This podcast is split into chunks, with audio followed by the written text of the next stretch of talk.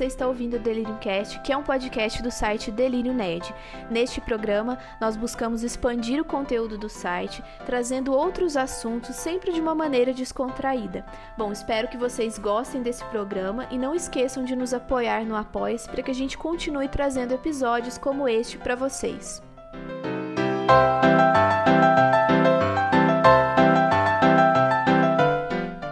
Basta acessar apoia.se barra delírio underline nerd e dá para contribuir a partir de apenas um real por mês.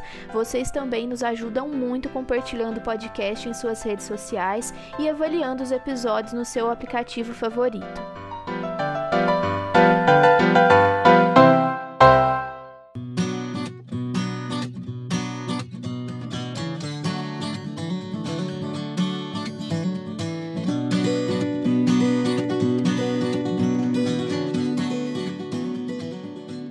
Olá, ouvintes. Meu nome é Isabelle e hoje a gente vai falar sobre um filme que a gente estava esperando há muito tempo, né? Há muitos anos já, que é Viúva Negra, que foi lançado dia 9 de julho aqui no Brasil, nos cinemas e na Disney Plus. E a gente vai comentar um pouquinho nesse episódio sobre a trajetória da Natasha, né? Desde os filmes anteriores da franquia na Marvel, quanto a introdução dela nesse filme e que conta com a presença de outros personagens também que a gente não conhecia.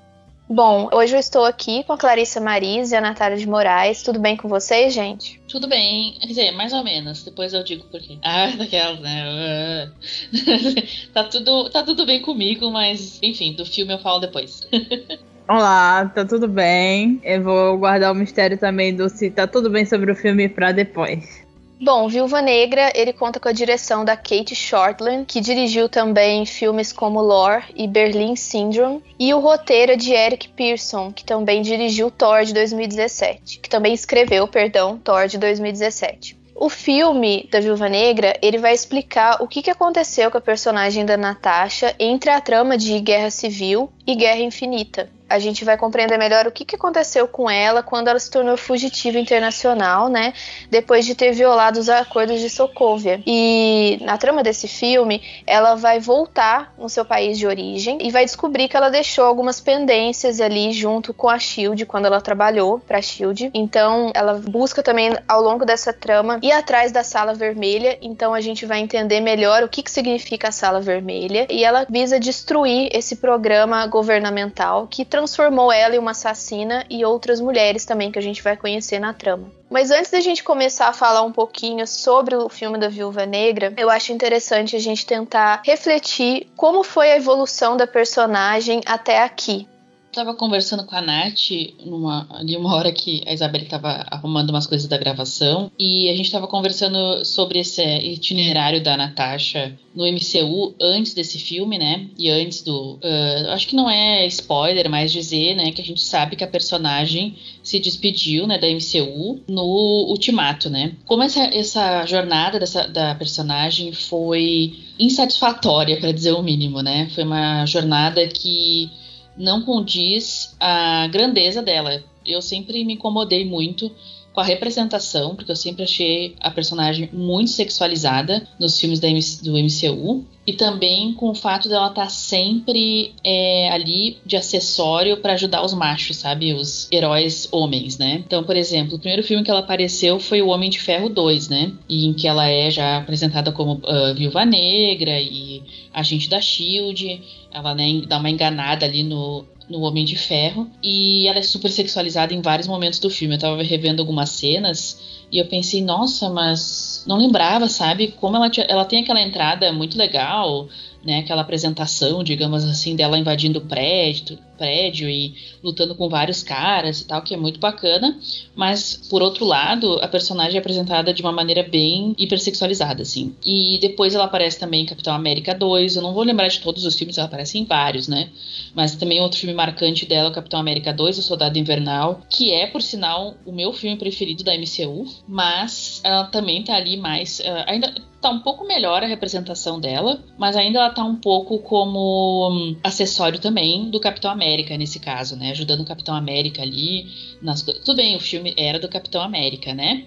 Mas, poxa, a personagem estava em todos esses filmes, depois ela aparece em Vingadores, né? O Vingadores, o primeiro, o segundo. E aí, nada de filme da personagem. Ela é uma das primeiras Avengers. Daí a, a Marvel se preocupou muito mais em fazer, sem querer menosprezar o personagem, mas fazer um filme, por exemplo, do Homem-Formiga, né? Primeiro, que é um personagem legal, engraçado, que tem um papel importante lá nos filmes dos Vingadores, o Ultimato e o, e o Guerra, Guerra Infinita, principalmente o Ultimato, né? Ele é bem fundamental pra trama, mas assim, é meio esquisito que um personagem mal, que mal foi apresentado, tenha um, agora vai ter dois filmes, três filmes lá, é dois filmes eu acho, né? Que o Quantum Mania vai ser o segundo e a personagem que é uma das primeiras Avengers, tem lá um finalzinho lá no, do Ultimato, uma homenagem. Não teve, teve um filme só agora, em 2021, que era para sair em 2020, uh, numa uma cronologia esquisitíssima para quem tá assistindo agora. O filme em 2021, esse filme deveria ter saído no mínimo em 2015, 2016, sabe? Então, assim, eu fico chateada e eu acho que não tem nenhum aprofundamento dessa personagem, ninguém explica como é que ela foi parar na Shield antes, né? Como é que. Uh, quem é a Natasha, né? Qual é a personalidade dela. No Vingadores também, ela tá ali, ela é uma das Vingadoras, né, e tal, mas ela tá ali para acalmar o Hulk, né, no Vingadores 2, sabe? Ela tá ali para isso, a missão dela é amansar o Hulk, sabe? Poxa, né? Ok, a gente entende que o Hulk, né, fica nervoso e tal.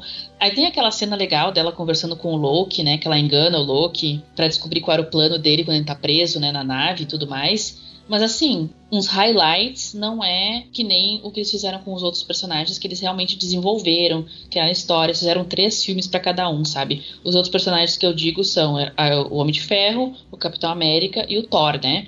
Aí tem o. Como é que é? O arqueiro, aquele, que eu sempre esqueço o nome dele, que eu não gosto da personagem. É, ele também não teve filme, mas agora ele vai ter uma série, né? O Gavião. Gavião. É, o Gavião Arqueiro, tudo bem, também não teve filme, é um dos primeiros Avengers e tal, mas agora vai ter uma série, então vão poder desenvolver ele numa série, entendeu? Então, eu tô andando em círculos, eu quero que vocês falem também, mas eu, eu acho que foi muito aquém do que poderia. E quando a gente coloca ela, a gente pensa, ela é uma das primeiras Avengers a ser introduzidas no MCU e a gente coloca ela do lado desses outros personagens, o que, que se sabe dela? Tem um pouquinho de aprofundamento, uma ideiazinha, que foi aí quando eu comecei a, ch a chorar na internet para ter filme dela assim real, que é no Vingadores 2, que aparece né, um pouco do passado dela e tal, ela na Sala Vermelha, uma coisa bem sombria e tal. Acho até isso fez com que a minha experiência com esse filme de agora também fosse prejudicada, porque eu tava esperando uma coisa meio dark, assim, e não teve muito isso, né? Mas enfim, isso é uma coisa pessoal. Mas assim, a gente tem esse, esse gostinho nesse filme, mas é só um gostinho, né? O filme não desenvolve também mais nada, e depois disso não tem filme nenhum que desenvolva isso. Ao contrário dos outros personagens do Thor, né, que tem o filme dele logo em seguida, e dos demais, que a gente vê esse desenvolvimento. A gente vê finais satisfatórios também. O ciclo deles é sendo realmente cumprido, né?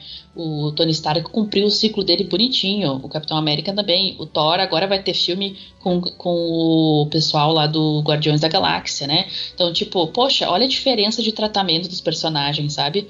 Eu assisti um vídeo da Mikan, que eu recomendo muito, eu vou deixar o link para Isabelle colocar, e ela fala muito bem o que eu penso sobre o filme da Viúva Negra. O, o vídeo da Mikan é sobre o filme da Viúva Negra, mas ela também tem outro vídeo sobre a viúva no Ultimato, porque que ela ficou possessa com a morte da viúva no, no Ultimato. Eu fiquei assim em choque quando eu assisti. Eu não imaginava que, ela, que, que iam dar aquele final para ela. Cara, dá, deixa um gosto muito amargo na boca para quem é fã da personagem, porque depois não tem nenhum velório, não tem nada, eles só ficam lá no pier brigando e, tipo, não acontece nada, assim. Olha o que fizeram pro Tony Stark, sabe? Então, isso mostra o quanto a personagem era preterida em relação aos demais Avengers. Só porque talvez era mulher, ou porque era um acessóriozinho mesmo. Tem até aquele meme, né? Uh, eu sempre tô colhendo atrás de vocês, né? Uh, I'm always picking up after you boys, né? Que, tem, que é do Avengers 2. E é, isso resume bem a Natasha no MCU, mas eu quero que vocês falem também. Desculpa, eu falei demais, mas eu fico muito braba com essa situação. Bom, eu achei que foi basicamente um filme póstumo. E foi literalmente um filme póstumo. E um ótimo filme para ter sido lançado em 2017. Ou 2018. Esse filme deveria ter sido lançado muito antes. A história da Natasha começa do, das raízes do MCU com o Tony Stark e como a Clarissa apontou, ela era extremamente sexualizada. Inclusive, eu acho sensacional quando a Helena fica zoando a pose dela. Porque é um modo que eu vejo também de zoar a extrema sexualização da viúva negra que eles tinham nos Avengers. Ela teve uma trajetória muito.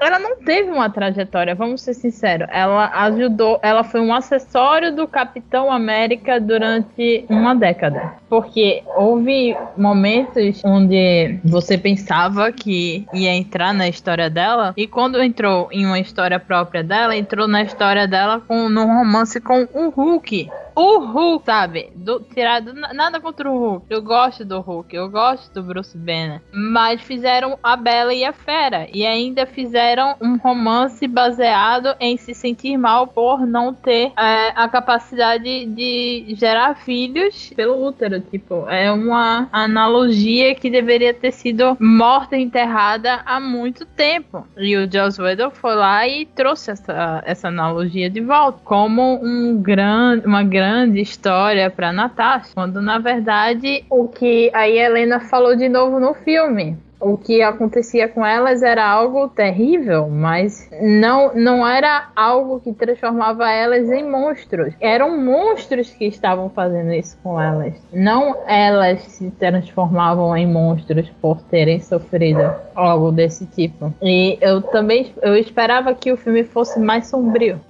Então, só fazer uma observação rapidinha aqui, Nath, essa questão do sistema reprodutivo, né? A questão das viúvas negras que elas tinham que retirar os órgãos, né, do sistema reprodutivo, é, foram obrigadas a retirar como parte lá do treinamento. E isso daí é introduzido agora nesse novo filme, mas é introduzido como motivo de piada, né? Além da viúva negra, quando ela conversou com o Bruce lá ter falado sobre isso, como se ela fosse culpada por não conseguir, de certa forma, desenvolver uma relação por conta disso, naquele filme não chegaram a explicar muito bem essa questão, né, das viúvas. Então, esse elemento da, dessa mutilação que elas sofrem é introduzido agora no novo filme, mas como motivo de alívio cômico, né? Então, acho que isso daí também é, foi algo que muitas pessoas, principalmente críticas feitas por mulheres que eu cheguei a ver na internet, criticaram, que é um assunto sério que deveria ter sido talvez comentado anteriormente nos outros filmes da Marvel, até mesmo nesse, mas de uma forma respeitosa respeitosa, talvez por conta do roteiro, né, ter sido escrito por um homem, não ter esse cuidado de, de uma mulher ali na, nessa equipe, enfim, é só um, um comentário assim que eu acho que talvez ficou um pouco de mau gosto, né? Exatamente, ela no filme com o Bruce, ela se compara com a monstruosidade do Hulk pela mutilação que ela sofreu. E no filme é usado como piada, aquele momento da Helena é usado de modo meio grosseiro até que ela fala. E a gente não pode colocar, dizer que ah, foi por causa da personalidade da Helena. Não, foi porque não houve um cuidado em mostrar o que acontece com as mulheres na sala vermelha. É, eu falo sobre a Natasha em um texto meu no Delirium Nerd, que é sobre como ela é uma, uma coadjuvante. Ela é quase uma sombrinha, uma sombrinha para os outros outros personagens. De que ela tá ali para suporte, ela tá ali para ajudar o, o, Capitão América quando ele tá triste, pra. É, ela tem uma fala com o Buck que a gente nunca entendeu. A gente esperava que ela tivesse uma interação com o Buck, ela não tem interação com o Buck. Ela tem a história com o Hankai que também não é explicada direito com o Gavião Arqueiro. Ela tem nenhuma história dela tem uma conclusão correta. E como a Clarissa, eu esperava um filme que fosse mais sombrio. Talvez por ser Disney, não tenha sido tão sombrio quanto deveria ser, porque a Sala Vermelha, ela literalmente é um lugar de reprogramação mental e corporal de mulheres. Nas HQs, elas recebem até um líquido diluído do serum do, Cap do Capitão América, o que justificaria no filme a Natasha sair voando por aí, levando tanta pancada e, estar tudo bem. Ninguém sabe até hoje se no quarto vermelho e durante a reprogramação mental e física das meninas, elas receberam esse, essa versão diluída ou não, ou se elas são, digamos, entre aspas, apenas humanas. Mas nas HQs ela tem esse esse serum diluído, o que justificaria muito é, muitas cenas de, de ação que a pessoa não, sobrevive, não sobreviveria, homem ou mulher. É, é um lore inteiro da, da HQ da, da Viúva Negra, é, que na, no Salão Vermelho elas recebem o serum diluído. Todas as viúvas são geneticamente modificadas para serem ligeiramente mais fortes do que uma pessoa comum. Aí, nas HQs ela tem isso. No MCU, não ou nunca falaram sobre e ela tem, porque a gente nunca vai descobrir, já que eles nunca deram a devida atenção a ela até esse filme. E mesmo nesse filme, eles não explicam direito o que acontece. Eles deixam implícito que existem alterações químicas, cerebrais e corporais nas meninas e que existe muita dor é deixada para trás, mas eles não explicam o que acontece com elas lá dentro. Então, essa questão das viúvas, né, da sala vermelha, isso é algo que, como não foi explicado isso anteriormente em nenhum filme da franquia, a gente viu mais em detalhes agora nesse filme solo, é uma coisa que até tira o, o poder, assim, da, do significado de, dessa história, né? Eu acho que a gente pode se sensibilizar menos do que se a gente tivesse conhecido, tivesse um, um contexto ali sobre a origem delas, porque a impressão que eu tive, depois a gente vai falar mais sobre mais pra frente, é que ficou tudo muito rápido, assim. A gente descobre o que, que é a sala vermelha, mas assim, quem são essas mulheres, né? O que aconteceu antes? Qual foi o peso que isso teve na vida delas? Isso não é aprofundado em nenhum momento. Então parece que perde até um pouco do significado da história. Porque quando a gente vê essa trama que eles inseriram, é uma coisa muito interessante, né? Poxa, ela foi atrás dessas mulheres ajudar e teve a oportunidade de quebrar esse ciclo ali de abuso de um homem poderoso. Mas como isso não foi retratado antes e, e foi jogado nessa trama agora solo de forma rápida, então meio que perdeu um pouquinho o significado, né? Outra coisa que a Clarissa também chegou a comentar, também me incomodou muito em Ultimato, a morte dela foi algo muito rápido, né, que aconteceu na metade do filme e ele, o personagem masculino lá teve a oportunidade de se despedir e todo e teve aquela cena emotiva no final, aquele tempo todo em tela, né, dedicado para ele e ela não teve a chance de se despedir. A gente não viu o mesmo impacto assim da do luto, né, dos personagens ali que estão com ela há tanto tempo e que ela mesma já afirmou várias vezes que eles fazem parte como se fosse uma família realmente para ela, né? Já que ela não teve essa família ali ao longo dos anos dela, que ela ficou sozinha. Então, foi, acho que foi muito desrespeitoso isso, assim, não dar o tempo que ela merecia. Esse negócio de tempo em tela também é, é, uma coisa bem complicada com a Marvel, porque em Ultimato os homens tiveram o triplo de tempo em tela do que as mulheres. Então é aquela coisa, ah, que legal aquela cena de todas as mulheres unidas e sororidade. Mas assim, parece que foi um acessório ali, né? Tipo, vamos jogar essa cena aqui para todas as, as mulheres no nosso público ficarem felizes. Mas assim, cadê o respeito com a Natasha, né? Cadê o respeito com ela, com a importância dela. Então, assim, é o que a, a Nath também comentou. Foi uma personagem jogada ali, que tinha um potencial enorme, que todo mundo gostava dela. Então, era alguém que todo mundo queria o filme, todo mundo falava sobre o filme durante anos e anos.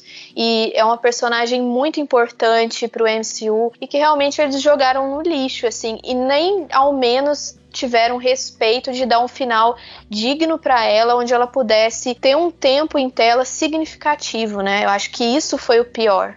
Só um comentário que mesmo no velório que ela ganha no próprio filme, com a irmã dela, a Helena, a gente tem 10 segundos bonitinhos e em seguida é atrapalhado pela Madame Hydra. É cortado até mesmo quando era para ser a despedida da Natasha. Eu sei que é uma introdução de personagem. Eu sei que existem várias teorias de que talvez a Helena entre nos Dark Avengers ou nos Thunderbolts, mas mas não era a hora de cortar a despedida da Natasha, mesmo quando no próprio filme vem alguém ali e corta o pequeno funeral dela, que era a irmã dela levando o ursinho, cuidando, e você conseguia ver o bonde delas porque a Florence Pug é uma atriz sensacional. Você consegue sentir as emoções dela mesmo que ela não tenha fala, ela consegue transmitir só no rosto, assim, sabe?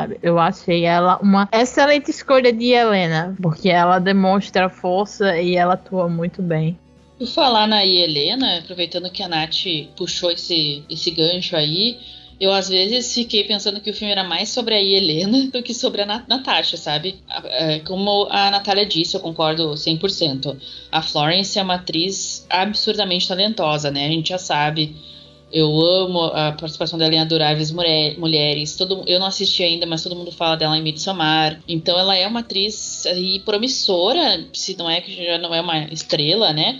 Enfim, com certeza, pelo que a cena pós-crédito indicou, ela vai continuar no, na MCU, né? Pelo menos fazer mais alguma participação ali e tal. Mas entendo, né? Delas ter esse talento tão grande de dar um peso especial em algumas cenas, até aquela cena dela com o David Harbour, que eles estão no quarto lá da casa da, da mãe fake, da Rachel Weisz. Podia ser uma cena bem mais galhofa, mas a, a atuação da, da Florence é tão boa que ela deixou, deu um peso bom pra cena, um peso dramático muito interessante. Mas ao mesmo tempo eu senti falta desse peso dramático em alguns diálogos com a Natasha. Acho que o diálogo mais assim dramático mesmo foi o que a Natasha teve sozinha com a, Rachel, a personagem da Rachel Weisz. Então ela e a Melina conversam sobre o passado e tal, vem as fotinhos.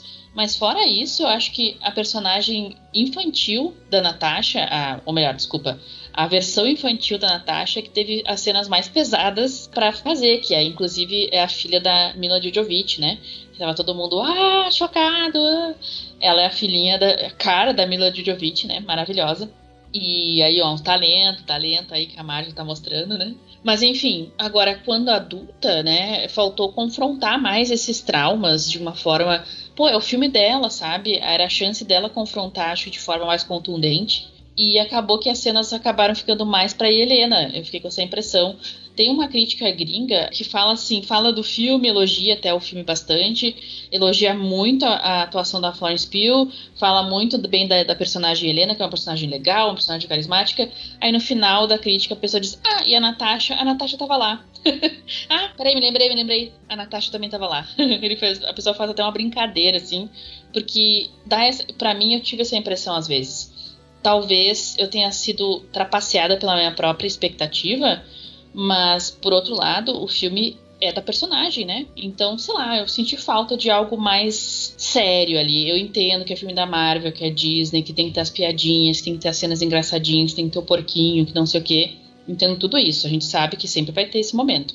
Mas eu acho que dava muito bem para equilibrar, sabe? Enfim, para mim fez falta isso.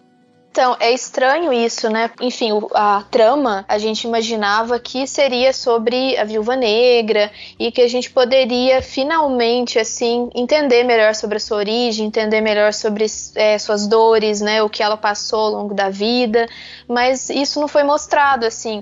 E a personagem da Helena parece que ela se destaca muito mais nesse sentido. Então, parece que a viúva negra tá ali no meio de inúmeros personagens, igual a gente já viu antes, né? Que às vezes se destacaram mais do que a própria personagem. Então acontece isso de novo nesse filme, né? Então, assim, foi muito legal ver a personagem da Florence. Ela é uma personagem muito carismática, muito engraçada. Eu gostei do tom cômico que ela trouxe em algumas cenas, né? E a gente sabe que a gente vai ter oportunidade de ver ela daqui para frente, que até o próprio Kevin Feige falou que ela vai aparecer e, e falou que a mãe dela também, a Melina, é outra personagem que vai aparecer mais para frente.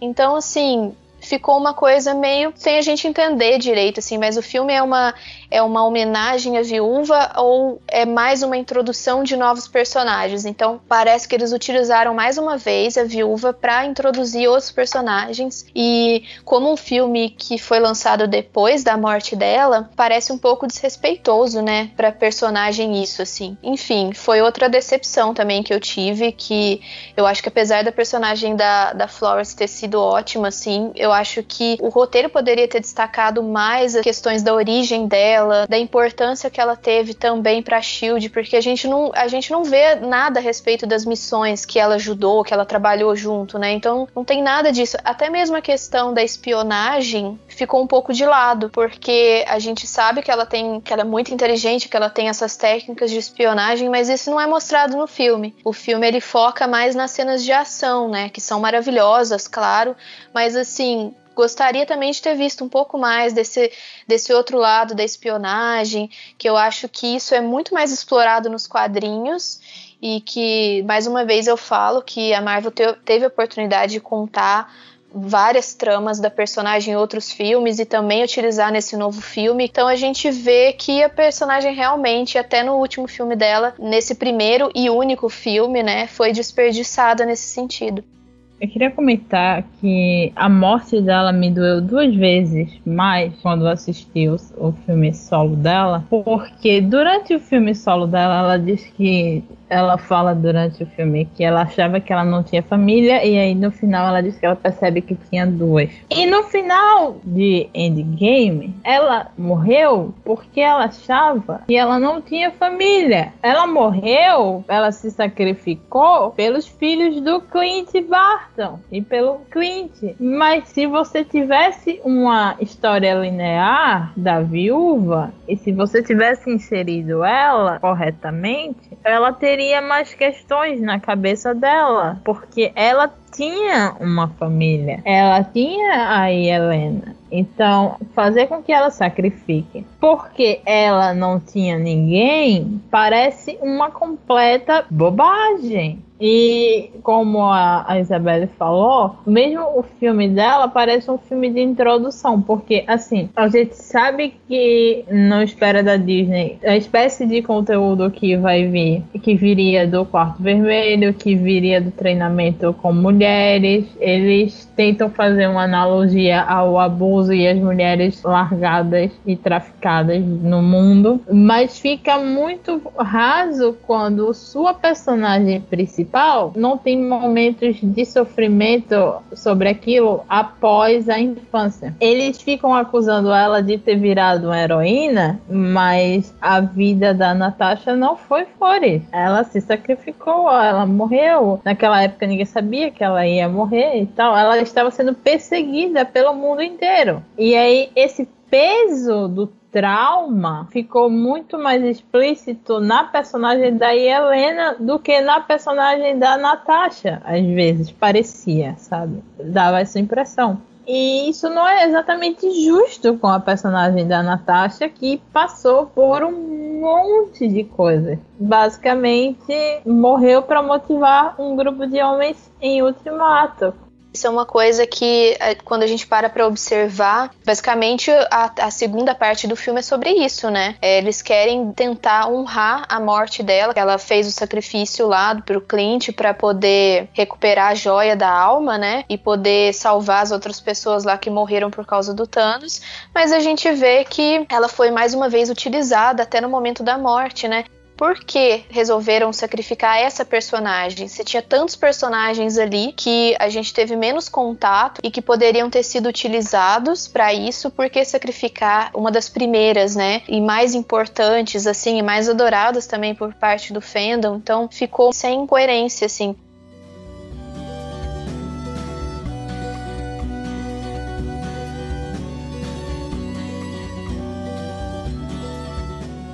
O que, que vocês acharam do vilão? Taskmaster é, tem uma, um arco muito melhor nos, nos quadrinhos. Primeiro que ela não era uma vilã, a Taskmaster, ela era uma vítima do próprio pai, o vilão era o cara, e eles promoveram como, ah, a Taskmaster vai ser o vilão do filme, mas não consigo ver como vilã do filme, porque ela sofreu nas mãos de todo mundo que ela conheceu. Ela era apenas uma criança quando ela sofreu um atentado, depois ela foi controlada. O pai dela não tinha emoção alguma por ela. Ele era o vilão. E eu acho que poderiam ter focado assim, na vilania dele com menos discurso. Eu teve uma hora que eu achei meio palestrinha no final ali. Ele explicando as coisas e como em um toque só do botão ele ia fazer isso e aquilo. Ele basicamente entregou tudo que, tinha, que a Natasha tinha que fazer. Eu, achei, eu fiquei meio, gente, o roteirista disso aqui, vocês estão fazendo, sabe? Isso parece. Ela até faz piada disso, né? É, ela tipo, roteiro. Ah, então eu, não, então eu não preciso nem me preocupar em desvendar o que, que eu tenho que fazer, né?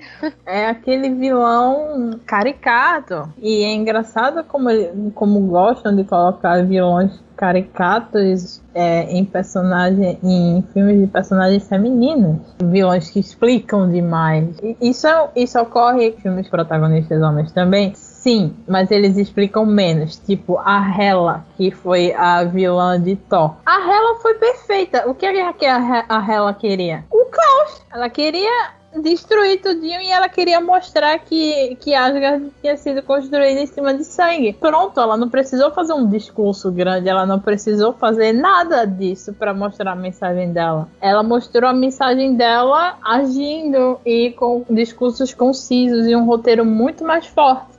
Quando você tem um personagem homem explicando pra mulher, ele dá quase o abecedário do, de como ele fez isso, de como ele planejou isso, de como isso aconteceu e etc. E é extremamente. Eu achei extremamente cansativa essa parte.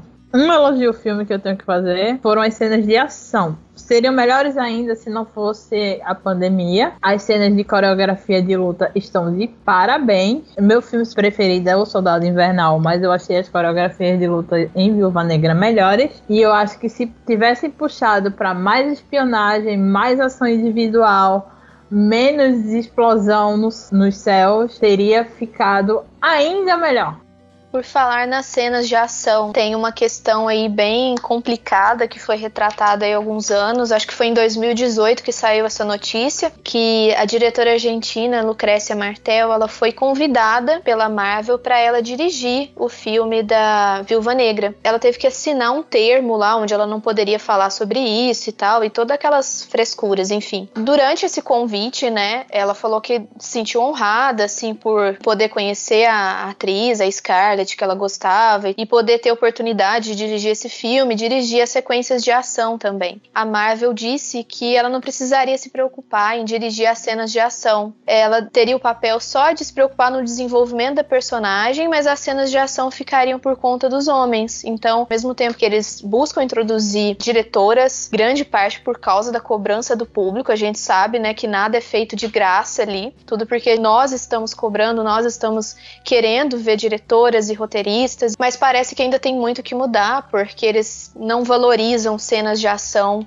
ainda de diretoras. Então eu fiquei em dúvida porque esse filme ele foi dirigido pela Kate, né, Shortland, igual a gente já comentou, mas aí eu fiquei pensando assim, depois dessa declaração da Lucrécia, será que foi realmente ela que dirigiu as cenas? Porque a gente não vê a gente não viu créditos de outros homens ou de outras diretoras que tenham co-dirigido junto com ela, mas a percepção que fica é essa, assim, parece que ainda existe um controle sobre o que você vai dirigir. Então, a gente vê que ainda tem muita coisa para mudar, né, no, nos bastidores aí de grandes produções. Sem contar também cenas que eu tava até comentando com as meninas, que foram os closes, né, que eles deram na, na bunda da personagem lá da Viúva Negra, que por ser um filme dirigido por uma mulher, eu esperava que não tivesse isso. Então foi algo também que me decepcionou, ainda mais quando a gente pensa que ela já foi hipersexualizada tantas vezes nos filmes anteriores.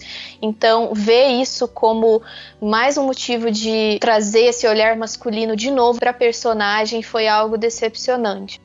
Exatamente, eu acho que a gente vai sempre defender e buscar a representatividade, a, a maior aderência né, de mulheres nas produções. Eu, eu, eu tava, enquanto a Isabelle falava, eu lembrei de Loki, né, que a roteirista é mulher e, enfim, quem tá assistindo Loki sabe de várias coisas que estão acontecendo lá no, na série. Não quero dar spoiler porque é, tão, é muito recente, né, o final da série, enquanto a gente tá gravando agora. Mas a gente vê assim que há uma tentativa, né, real mas eu não sabia dessa informação sobre a, a, outra diretora. Eu fiquei bem decepcionada e fiquei com a pulga atrás da orelha em relação a isso. E fico triste, assim, porque isso meio que mostra uma certa, uma total descrença, né, na capacidade das diretoras mulheres, né. Eu sei que agora uh, a Olivia Wilde, por exemplo, vai dirigir uh, Mulher, a Mulher-Aranha, né. Então, será que também as cenas. E a gente sabe que Mulher-Aranha, Homem-Aranha, enfim, tem várias cenas de ação, várias cenas que envolvem questões corporais, será que vai acontecer a mesma coisa, né?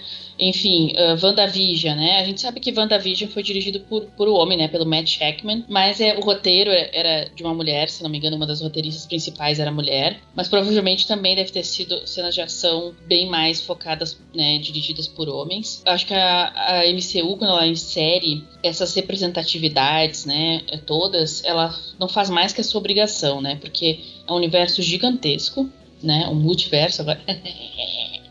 assim, é um universo imenso, tem muitos personagens, então eles têm mais que obrigação mesmo de colocar diversidade, né? Tanto dentro e fora das produções. Então, assim, a gente fica feliz de ver essas representatividades, essas mulheres dirigindo, mas a gente tem que ficar de olho, porque como a Isabelle falou, eles não fazem nada de graça, né? Então, não estão fazendo mais que obrigação, não merecem aplausos por isso. A gente, na verdade, tem que ficar mais vigilante mesmo para ver como é que isso vai ficar sendo representado depois, né? Uh, por exemplo, o filme da Capitã Marvel, que um monte de gente detesta, né? Principalmente machos nerds da internet.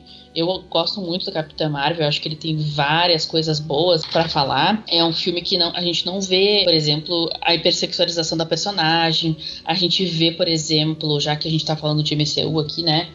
A gente vê, nota também, percebe que a personagem é mais desenvolvida, né? A sua história não precisava fazer um filme de origem da Natasha, eu concordo, a Natasha já é uma personagem conhecida por nós.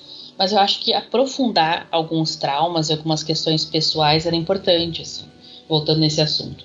Agora, eu também não sei se a Capitã Marvel também teve as suas cenas de ação dirigidas por homens. Já, não, já fico meio, sabe, que também tem cenas de ação, de ação boas. Eu acho as cenas do Black Widow, do Viva Negra, melhores. Concordo com a Natália também, acho inclusive melhores que a do Capitão América Soldado Invernal. Uh, acho que de cena de ação talvez seja melhor do que a Marvel já fez. Né, em todo.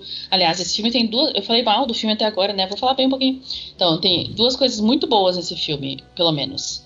Uma delas são as cenas de ação muito bem coreografadas, muito bem filmadas, né, muito bem feitas. Mas eu acredito, espero que tenha sido a Kate mesmo que tenha dirigido essas cenas. E o epílogo, ou a, ou a entradinha ali do filme, sabe aquela cena inicial que mostra as meninas pequenas sendo recrutadas. E até rapidamente, já que o filme não se propôs a ser um filme de origem, eles pelo menos se preocuparem em contar um pouquinho da história dela na infância, mas eu achei que aquela montagem ali inicial ficou muito boa, sabe? Inclusive, eu estava empolgadíssima vendo essa parte, e até a metade do filme, até a cena da cadeia, que elas vão resgatar o David Harbour lá, o soldado vermelho. Né? Eu estava bem empolgada com o filme, eu estava gostando. Eu pensei, nossa, esse filme tá sendo bom. Não, eu tô gostando do filme. Mas aí depois, para mim, desandou, assim. Eu acho que eles deixaram muito a desejar, muitas coisas. E vocês estavam falando do vilão, né? Antes, eu acho que o vilão também é uma coisa que eles deixaram a desejar no desenvolvimento. Eu achei bem genérica essa trama. Achei bom eles terem usado um pouco de espionagem. Eu gostei do plano que a família fez. Eu achei que foi um plano bom, não foi um plano besta, não foi um plano idiota. Mas assim, acho que ficou muito genérico, sabe? Ficou muito fácil também, por um outro lado, assim. E a Natasha, né? Eu gostei da cena dela batendo a cabeça na mesa, achei foda. Achei uma personagem muito berés mesmo. Mas queria um pouco mais de desenvolvimento nesse sentido, assim. Achei que ficou um pouco a desejar. Enfim, triste, né? Mas é isso. Cada dia, dias de luta, dias de luta, né? Como diz a Isabelle. no, no mundo do, da representatividade, né? Então, é isso.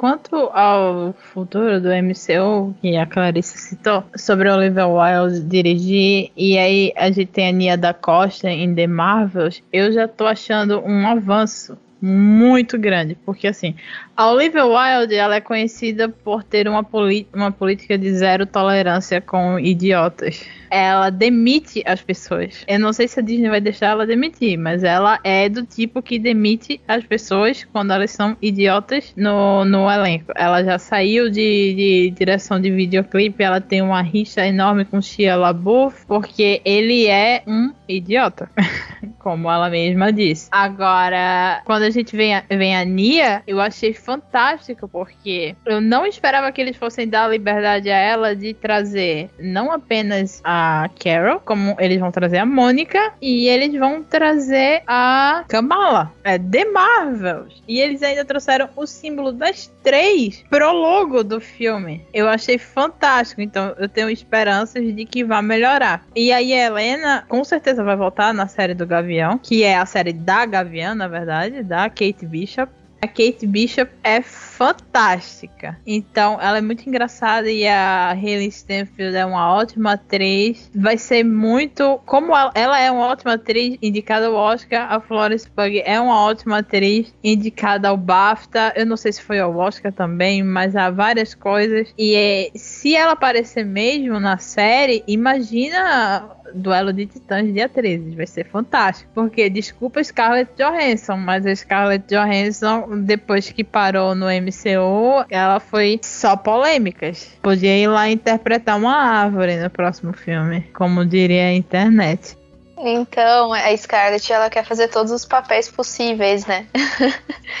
Eu esqueci de comentar uma coisa, é que quando eu tava falando da Lucrécia, ela recusou por conta disso, né? Ela recusou dirigir o filme porque ela não queria, ela gostaria de dirigir as cenas de ação também, então ela queria ter essa experiência completa da, da capacidade que ela tem, né? Eu posso deixar linkado aqui também para quem quiser conferir, é uma matéria do Omelete, que tem um trecho que ela explica melhor sobre isso. Enfim, essa questão de filmes dirigidos por mulheres com cenas de ação, né? A gente teve um exemplo aí de Guerra ao Terror, que a Catherine Bigelow ganhou por melhor direção. Inclusive, ela foi, se eu não me engano, ela foi a primeira mulher que ganhou de direção no, no Oscar. A segunda foi a Chloe. Enfim, acho que é mais uma prova aí que as diretoras são capazes de fazer cenas de ações, são capazes de fazer cenas de diversos gêneros. Então, não é falta de capacidade, mas sim falta de oportunidade, né? Com o segundo Capitã Marvel aí, com a Nia, eu acho que a gente vai ter uma.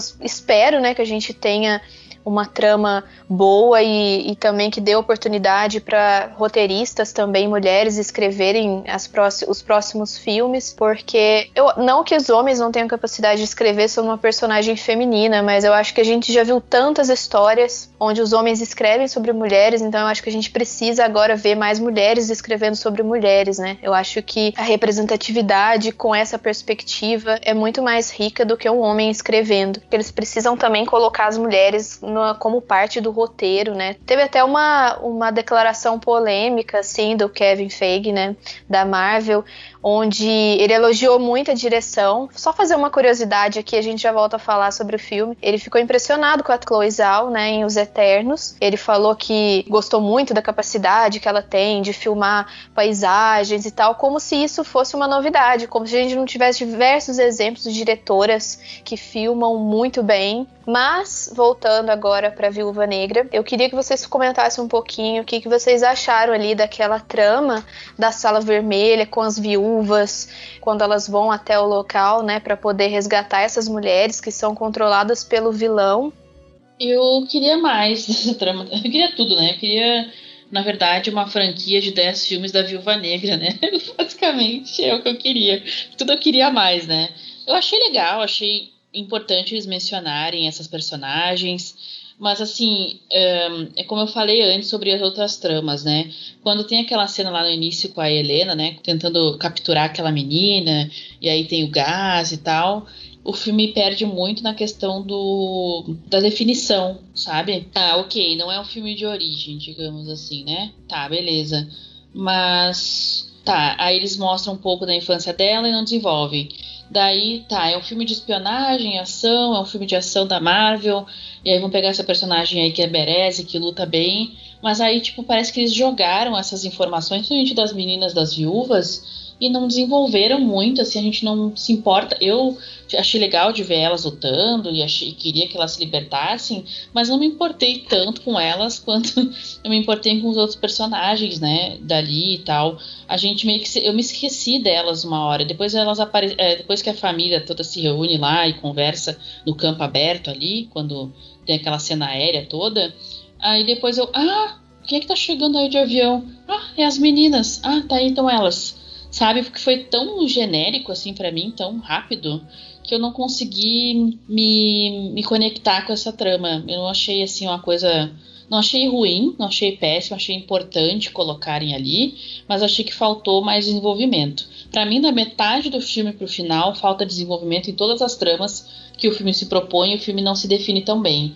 Uh, para mim, eu não consigo dizer se o filme é espionagem, se é ação, se é espionagem ação, se é um filme sobre a Natasha, se é um filme sobre a Helena, se é um filme sobre a família, ou se é um filme sobre o Red Room, se é um filme sobre o vilão, ou se é um filme sobre as viúvas lá que estavam no Red Room, sabe? É tanta informação que é desenvolvido tão rápido que para mim tudo perdeu peso, assim, sabe?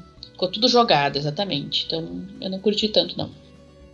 Eu gostei de terem mostrado, ao menos, o mínimo que poderiam ter feito era mostrar, mas também achei muito fraco. Um exemplo disso é que as Dora Milaje em Pantera Negra, você não esquece das Dora Milaje em momento nenhum do filme, mesmo elas não sendo protagonistas do filme. É, as Dora Milaje estão ali e você em momento nenhum esquece que elas podem chegar, que elas podem ajudar e que elas têm um, um, sistema e que elas têm personagens importantes. No filme da Viúva Negra, o sistema das viúvas, você fica meio. Tá, ok. Você não desenvolve uma, uma, uma conexão afetiva com elas, que nem com as Dora Milaje. Tanto é que a Okoye vai ganhar uma série, talvez, né? Rumor que ela vai ganhar uma série da, do MCU.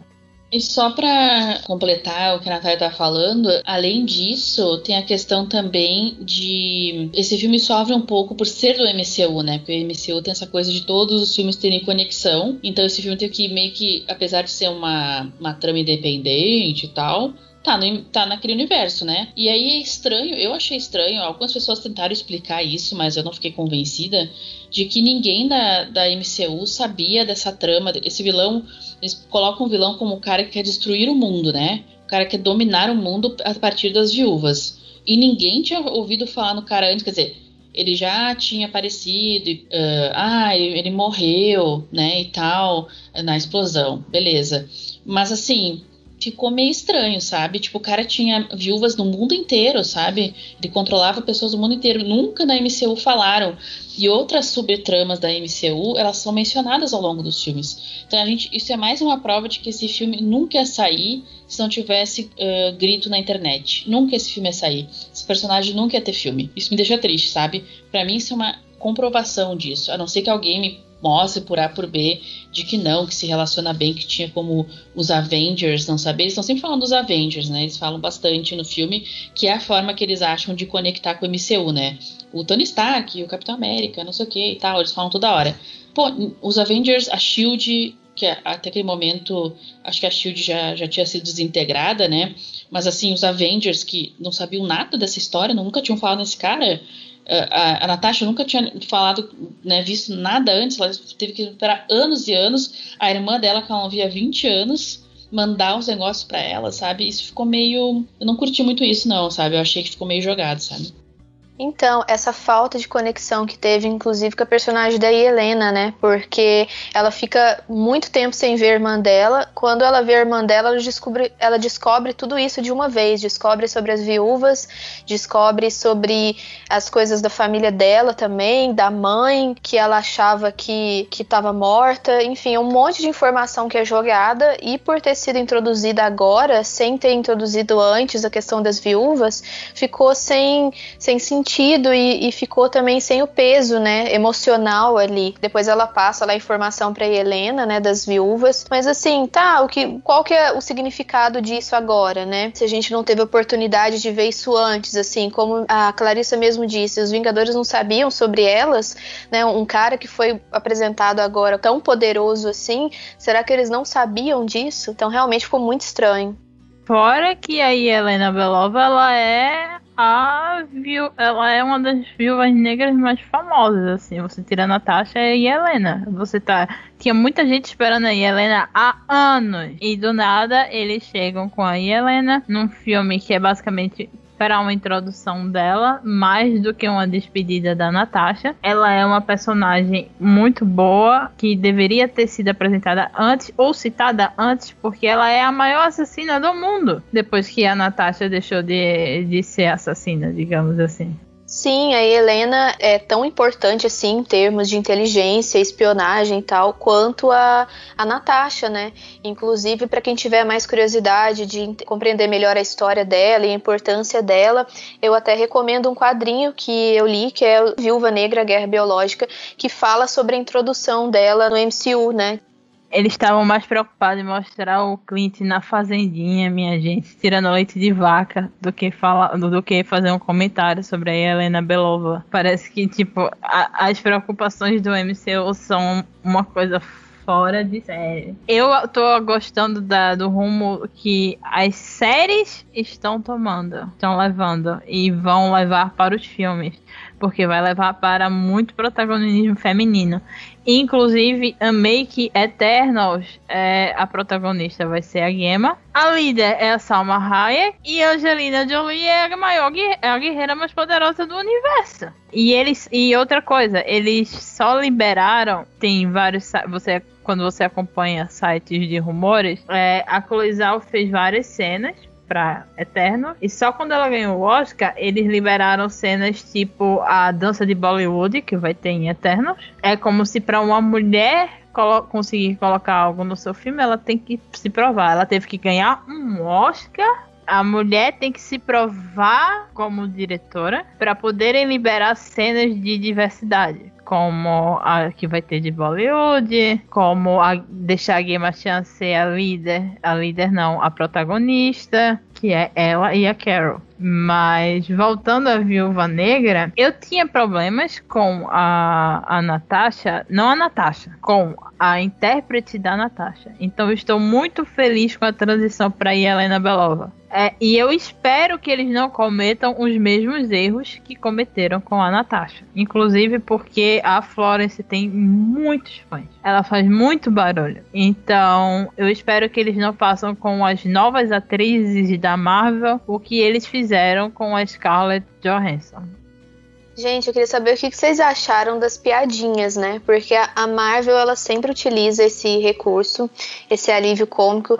E eu tava até falando com a Clarissa, acho que foi ontem, e ela falou também sobre essa falta de conexão, né? Com essas piadas dentro da história. Eu citei o exemplo lá da piada que a Helena fala sobre as mulheres que são mutiladas, que foi uma espécie de um alívio cômico. Eu achei de mau gosto isso. Mas também teve outras piadinhas ali, né? Principalmente umas piadinhas gordofóbicas, assim. Eu tava conversando com uma aluna minha hoje de manhã sobre o filme, e eu até falei para ela que ia gravar o podcast hoje. Eu não gostei das piadas, eu achei é, algumas piadas que a Helena fez eu gostei. Tipo a piada do landing da, da viúva negra ficou engraçadinho, né? A gente sabe que vai ter, como a, a Isabelle falou, sempre vai ter os alívios cômicos da Marvel, né? Então essa piada, essas, essas piadas de irmã, é bem isso mesmo, né? Eu tenho três irmãs, e é assim que a gente se trata mesmo. Uma, uma meio que mexendo com a outra. Irmãos são assim, acho que isso ficou bem legal, sabe? Esse desenvolvimento das irmãs é uma coisa boa do filme também e muito pelas piadinhas da Helena. Mas essa piada aí do, do, das mulheres mutiladas realmente eu achei, tipo, eu, ai, que estranho fazer piada com isso. Eu, ah, tá, Marvel. Aí depois conversei com a Isabelle e pensei, nossa, realmente foi muito infeliz, né? E as piadas da aquela, aquela cena da família ali, para mim, ela só não ficou 100% estragada porque tem aquela, aquele momento em que a Helena tem, né, fala que mesmo a família dela sendo fake era importante para ela e tal, não sei o quê. Mas a, as piadas em si eu achei bem ruins, assim, bem ruins. Inclusive, a minha, minha aluna falou de manhã, eu concordei, que essa coisa do sotaque russo fake meio que tira a gente do filme às vezes, sabe? E ela disse que achou muito estranho, por exemplo, ela gosta muito da Rachel Weisz, eu acho a Rachel Weisz uma grande atriz, assim, maravilhosa, mas ela foi a que pior fez o sotaque, assim, minha, no meu ponto de vista, sabe? Ficou, a cena dela ficou, parece que ela era uma outra, outra personagem, parecendo que não era. Tudo bem que elas mudaram, né? Passou 20 anos, mas não parecia a mãe lá das crianças pequenas, sabe? Mais velhas e madu mais velha, madura, e depois que passou por tudo aquilo que passou. Parecia que ela é uma personagem ruim de um filme. É fria, mas ao mesmo tempo meio robótica, sabe? Eu achei muito esquisita aquela cena dela fazendo com o porco. Eu achei nada a ver aquilo. Achei que perderam um rico tempo em desenvolver a relação dos, dos, da família e ficaram botando aquelas piadinhas ali pra encher linguiça. Achei péssimo, não gostei. Concordo, não foi boa piada. Não vou agradecer ao Taika por ter introduzido gordofobia no MCU. Nunca vou esquecer das piadas com o filme do Thor. E aí agora veio mais piada gordofóbica no filme da Viúva Negra. E aí agora de repente o Thor está malhado de novo e o pessoal tá feliz porque o Thor tá malhado de novo. Em nenhum momento aspectos como depressão e associado à autoimagem existe no MCU.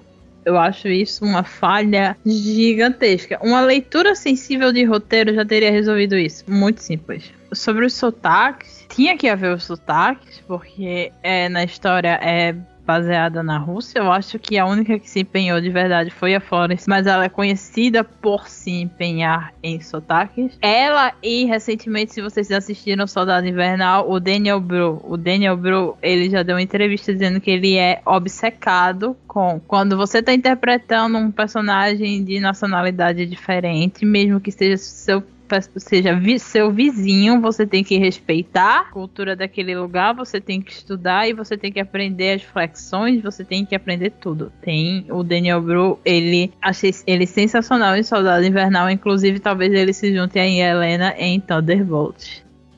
É, mas aí eu entro numa questão, falou em língua, né? Eu já fico meio nervosa, assim, porque this, is my, this is where I roll, né? Mas assim, brinca, brincadeiras à parte, é, eu acho que quando a gente quer reportar essa cultura, a gente pode fazer isso de várias maneiras, né? Tá, tu quer que, os, que as pessoas façam sotaque, né?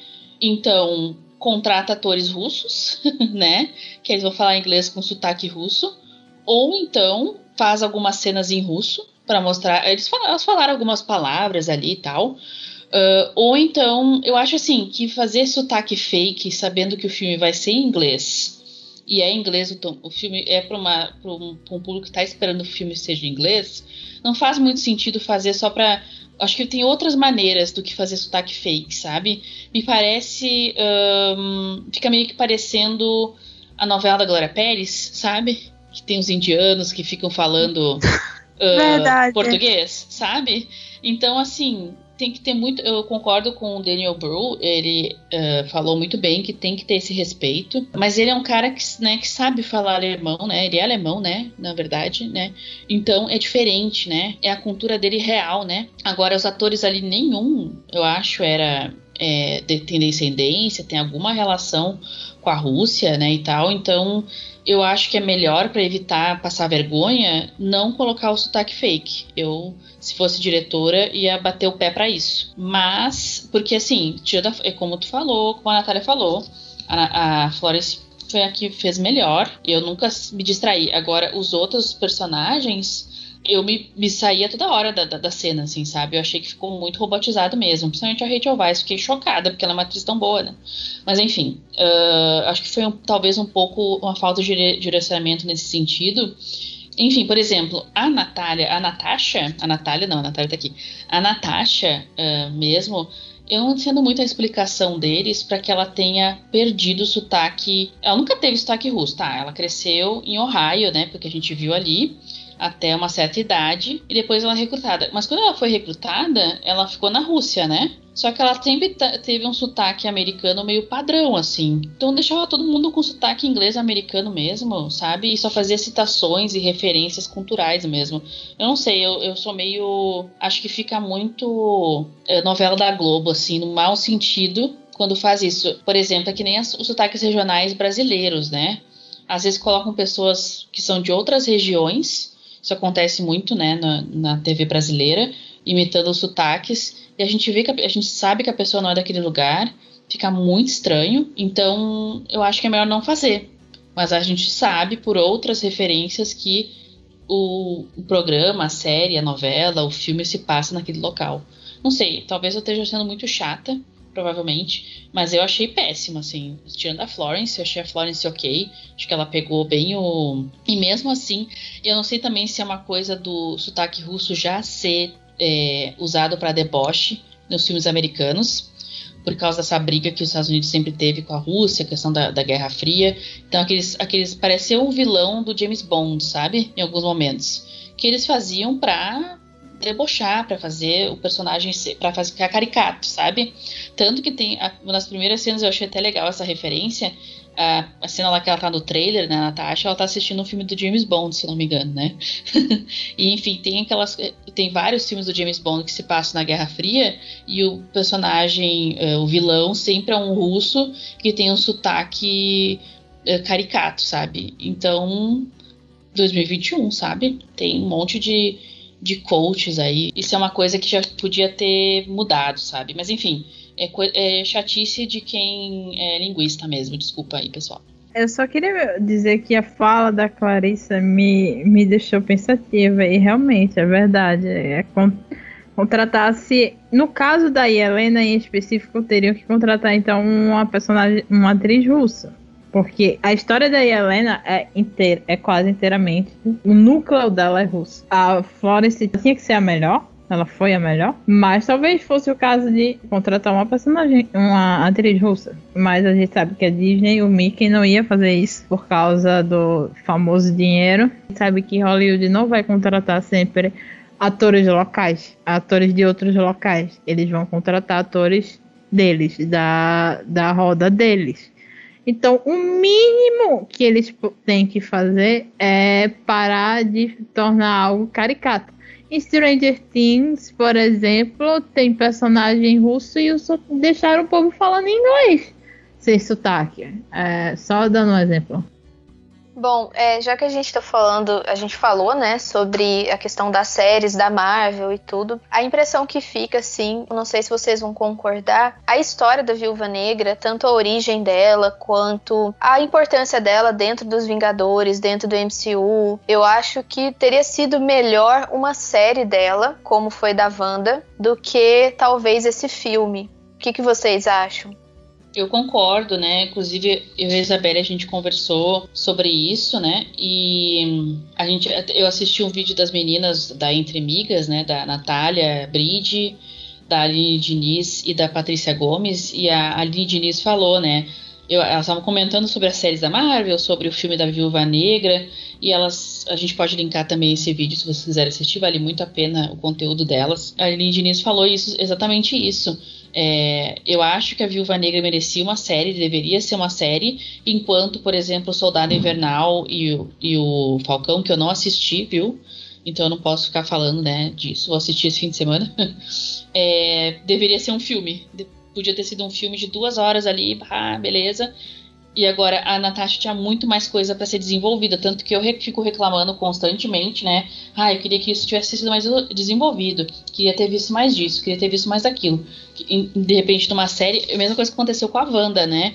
Uh, quer dizer, a mesma coisa não, o contrário que aconteceu com a Wanda. A Wanda tem essa semelhança da Natasha de ser mal desenvolvida, né? Apesar de não ter sido tão sexualizada, eu acho né? É super sexualizada nos quadrinhos, né? Como a gente sabe, a personagem dela. Mas aí depois ela ganhou a série. E aí na série a gente conseguiu enxergar essa personagem completamente diferente. Então quando a gente for ver ela lá no, no filme do Doutor Estranho, vai ser uma experiência muito nova pra gente, sabe? Então, eu acho que a Natasha merecia a mesma chance, sabe? Que a, que a Wanda teve. Que bom que a Wanda teve, é um personagem que eu gosto muito também, acho muito interessante. A Wanda foi outra do sotaque também, né? Tinha sotaque, perdeu o sotaque. As pessoas estavam comentando. Essa história de sotaque, acho que dá pra fazer um episódio só sobre isso. Mas enfim, acho que poderia ter sido sim uma série, acho que ficaria bem legal. Ficaria bem melhor algumas coisas. Concordo, podia ter sido uma série, principalmente para introdução dos personagens ser mais orgânica do que a correria que foi. É, não foi exatamente uma correria a da Helena, porque acabou sendo um filme dela, mas dos outros dois personagens principais.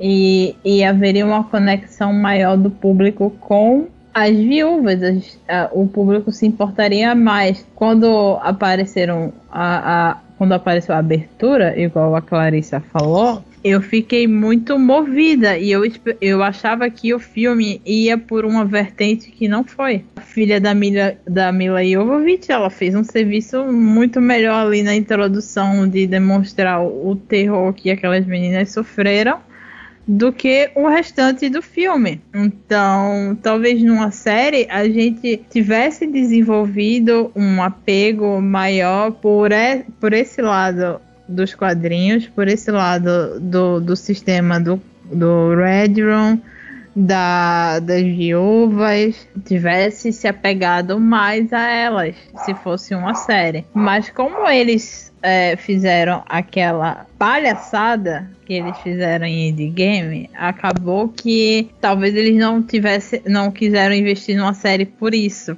para não investir numa série que ia se passar no passado. Talvez, medo dos spoilers, uma série multiverso é, mas eu sei que o que vem aí agora vai, vai continuar tendo uma viúva, mas a viúva será a Helena. É, eu fico pensando que até essa parte que explica a sala vermelha com as viúvas e também a parte que mostra a Natasha ali sozinha, né? Que ela contrata aquele amigo de, de certa forma, o Rick lá, Rick, Rick Mason. Eu acho que se tivesse mostrado isso numa série, a gente teria uma perspectiva melhor, assim, da, de como ela lida com essa questão da solidão, da família dela, de conhecer a família dela. Eu acho que isso no filme ficou muito jogado, assim, a gente não, não deu para entender muito bem as dores dela, assim como aconteceu com a personagem da Wanda, que antes da série não teve respeito, né, pelo trauma dela, e isso foi mostrado agora na série, né, a questão do luto e tudo. Então, talvez uma série daria tempo de abordar tudo isso, desde a, dessas viúvas que a gente não sabe quem são essas mulheres, como tudo começou, quanto tempo isso acontece, até o impacto que teve na personagem da Natasha, né? Inclusive, eu queria fazer um adendo aqui pro ator que faz o Rick Mason, que ele tá em The Handmaid's Tale e ele é maravilhoso, assim. Ele foi esquecido, né?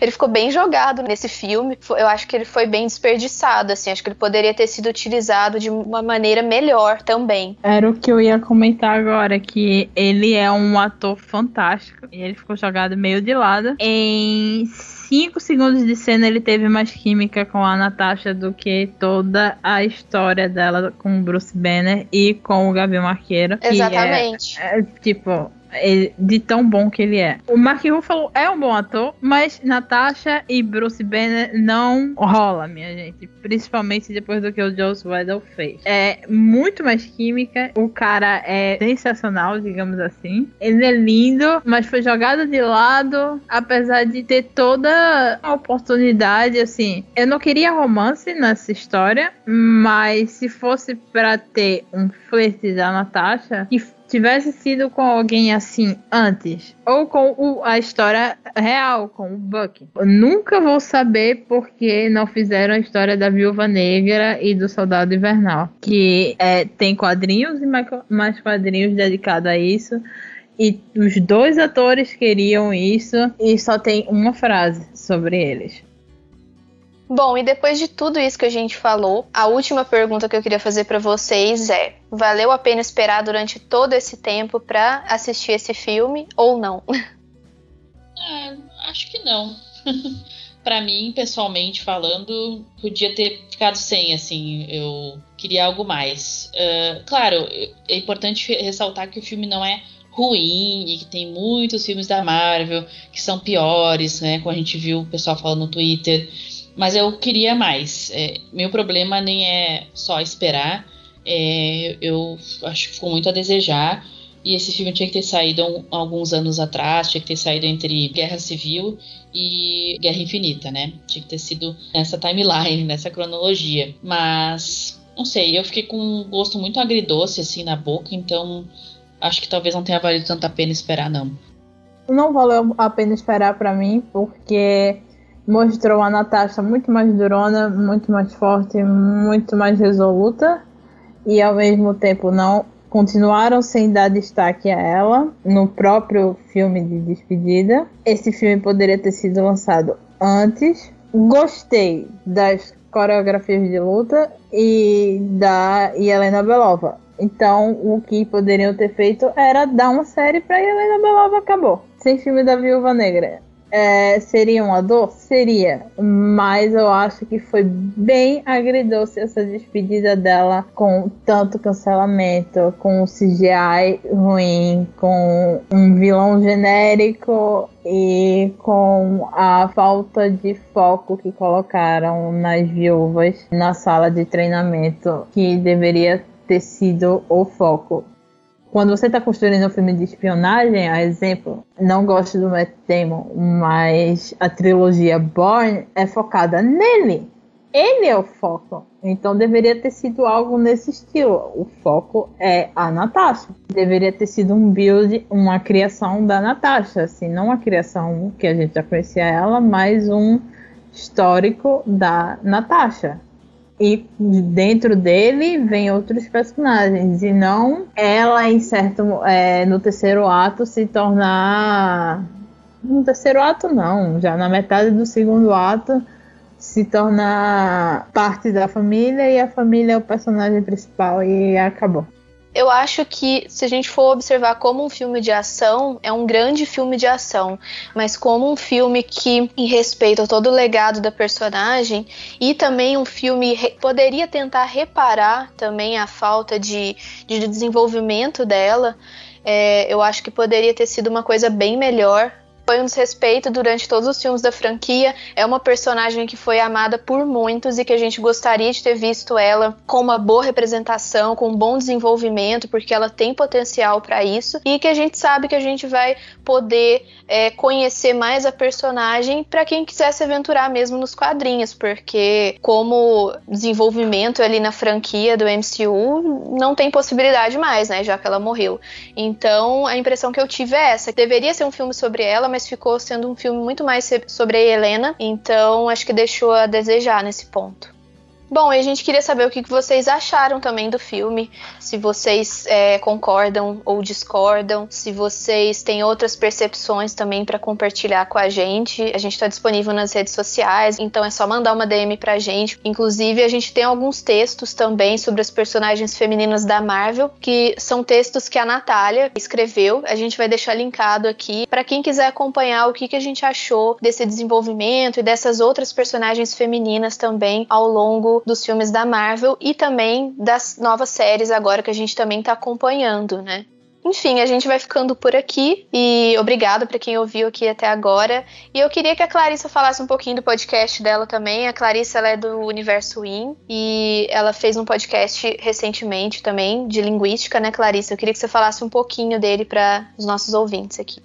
Bom, o Universo In, todo mundo já sabe, né, que tá aí. No, a gente voltou hoje com um podcast. A gente lançou no, hoje, que eu digo no dia da gravação do, do Delirium, um podcast sobre o Nirvana. A gente fez. A gente tem um, uma série que se chama Arquivo In, que a gente resgata obras antigas e comenta. Então a gente comentou sobre o Nevermind. Ficou muito legal esse podcast, eu fiquei muito orgulhosa. E, enfim, Universo In também tá no, no Instagram, Universo In tudo junto, Universo In tá no, no Twitter, Universo Underline In, Y pra quem não conhece.